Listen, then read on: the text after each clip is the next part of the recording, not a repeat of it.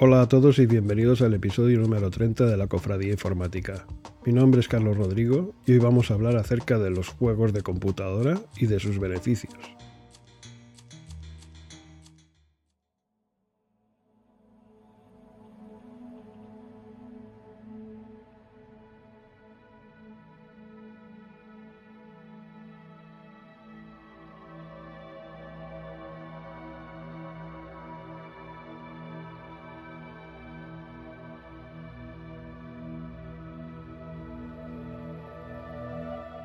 Últimamente los científicos han estado realizando estudios que analizan cómo los videojuegos pueden moldear nuestro cerebro y nuestro comportamiento. Estos estudios sugieren que jugar videojuegos puede cambiar las regiones del cerebro responsables de la atención y las habilidades videoespaciales y hacerlas incluso más eficientes.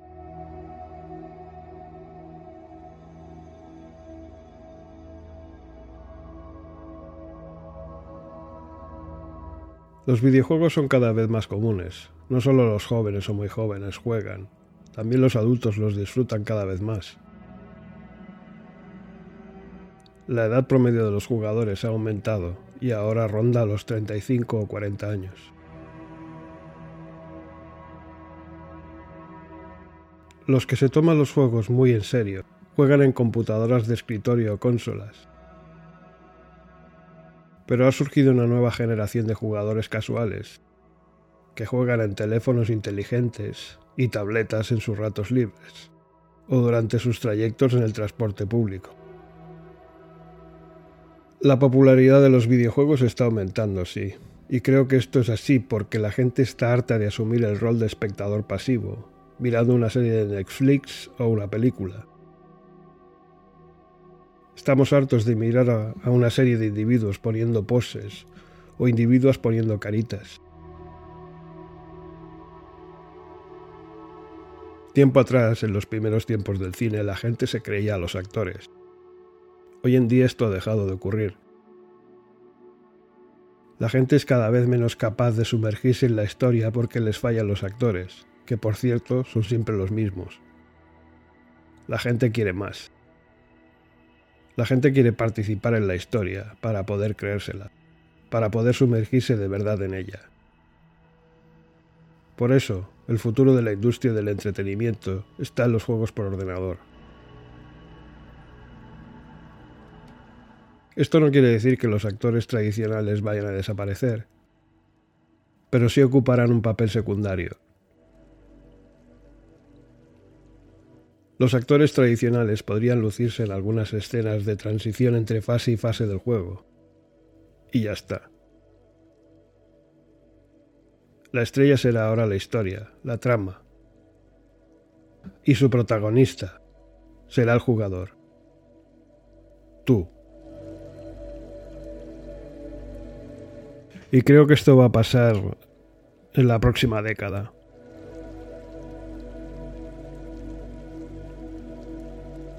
A lo largo de los años, los medios de comunicación han hecho varias afirmaciones estúpidas e infundamentadas sobre los videojuegos y su efecto en nuestra salud mental. Durante mucho tiempo todo el mundo creía o quería creer que tenía una opinión válida acerca del tema.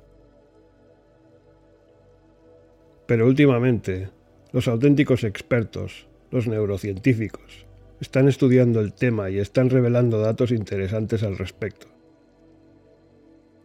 Uno de esos expertos es Mark Palaus, que ha publicado un interesante estudio en la aclamada publicación científica Frontiers in Human Neuroscience.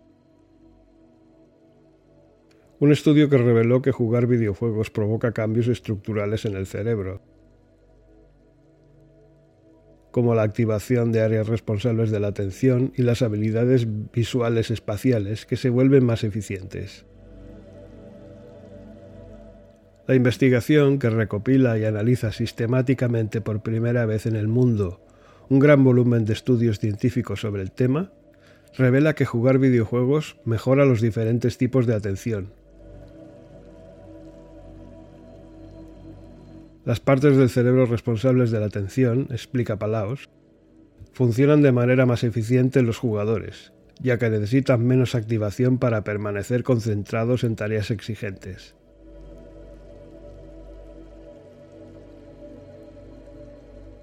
En resumen, los jugadores se vuelven más hábiles para representar, analizar y manipular objetos mentalmente. Vaya, esto es muy interesante para nosotros. Del mismo modo, la exposición a los videojuegos estimula la corteza prefrontal, entre otras regiones, lo que permite una mejora de la memoria de trabajo, que es esencial para el mantenimiento temporal y el manejo de la información necesaria para llevar a cabo acciones a corto plazo. Este tipo de retención es fundamental para procesos tales como la toma de decisiones y la planificación, ya que tiene la capacidad de mantener los elementos en el cerebro que son necesarios para llevar a cabo una tarea mientras se realiza. En la revisión de los diversos estudios basados en escáneres cerebrales, también se confirma que hay un aumento en la velocidad del procesamiento de la información. Todas estas habilidades son muy necesarias en los entornos de trabajo de hoy en día. Vaya, vaya. Así que si me lo permites, te voy a hablar de algunos juegos con los que he estado llenando mis ratos libres últimamente. Aunque eso sí, en el próximo episodio.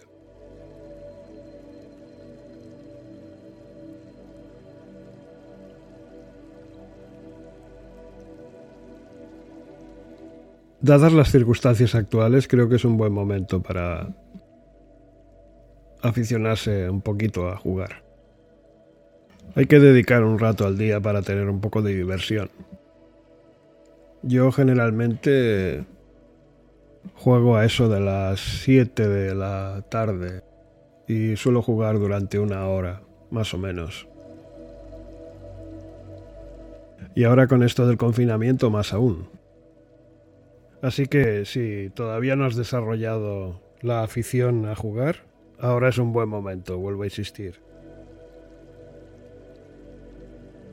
Yo he trabajado en compañías en las que se jugaba a la hora de, del lunch, de la comida, y se jugaba durante una hora, o sea, y participaba todo el equipo de desarrollo. Eran juegos así de shootings, o sea, tipo Doom o Call of Duty. Las compañías eh, juegan, hacen que sus eh, empleados jueguen, porque esto teóricamente mejora la comunicación y el espíritu de equipo. En el caso del desarrollo web, elimina el estrés, porque cuando estás desarrollando software, eh, pues llegas a almacenar mucha tensión, mucho estrés. Y los juegos son una manera de disipar ese estrés. Y se genera estrés porque te llevas muchas decepciones y muchas frustraciones. Muchas cosas que no funcionan, fallan, eh, se estropean. es una frustración detrás de la otra y esto genera pues a veces enfados, eh, es poco desagradable.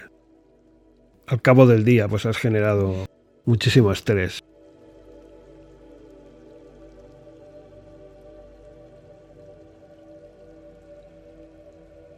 Bien, eso ha sido todo por hoy. Disfruta de tu café y hasta la próxima.